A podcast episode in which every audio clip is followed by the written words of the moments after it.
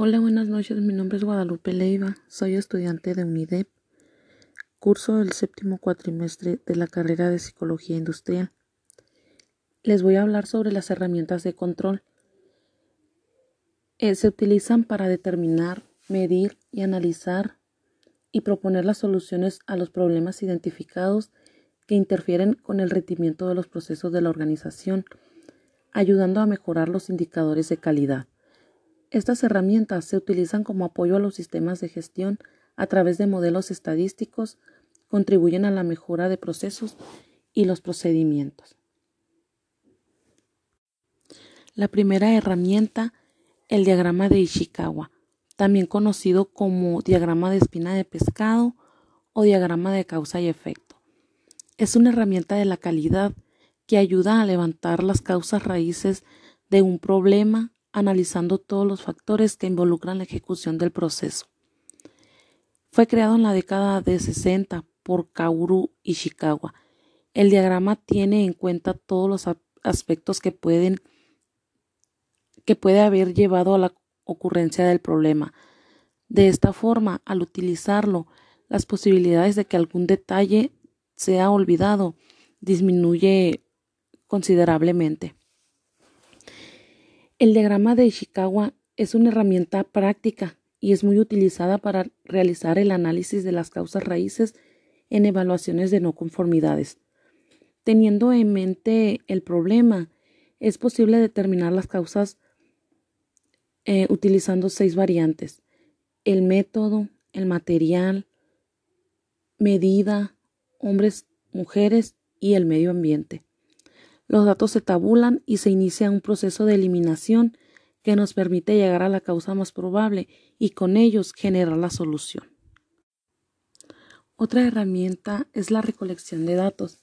Es una actividad que consiste en la recopilación de información dentro de un cierto contexto. Tras reunir estas informaciones, llegará el momento del procesamiento de datos, que consiste en trabajar con lo recolectado para convertirlo en conocimiento útil. Dentro de la, recolección de datos se puede apelar a diversas técnicas, por ejemplo, las entrevistas, los cuestionarios, entre otras. En el caso de la entrevista, es fundamental que la persona que la va a llevar a cabo de manera previa proceda a prepararla. Y es que sólo así podrá elegir las preguntas, ya sean abiertas o cerradas, que va a realizar, así como fijar el tiempo que va a invertir, el lugar donde la va a desarrollar e incluso las herramientas que puede utilizar para poder sacar la mayor cantidad posible de información. En el cuestionario se puede, puede ser cerrado o abierto. La diferencia entre ambos es que el primero permite que la persona que vaya a contestar al mismo mm, solo pueda dar respuestas muy concretas. También en el otro, los resultados pueden ser mucho más variados y amplios. Otra herramienta eh, es el histograma.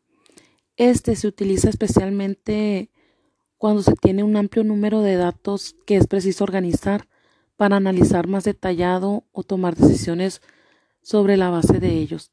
También es un medio eficaz para transmitir a otras personas información sobre un proceso de forma precisa e inteligible. Otra aplicación del histograma es la comparación de los resultados de un proceso con las especificaciones previamente establecidas. En este caso, mediante el histograma, se puede determinar en qué grado el proceso está produciendo buenos resultados y hasta qué punto existen desviaciones respecto a los límites fijados en las especificaciones. En este sentido, el estudio de la distribución de los datos puede ser un excelente punto de partida para establecer una hipótesis acerca de un funcionamiento insatisfactorio. Por mi parte sería todo. Muchas gracias por su atención.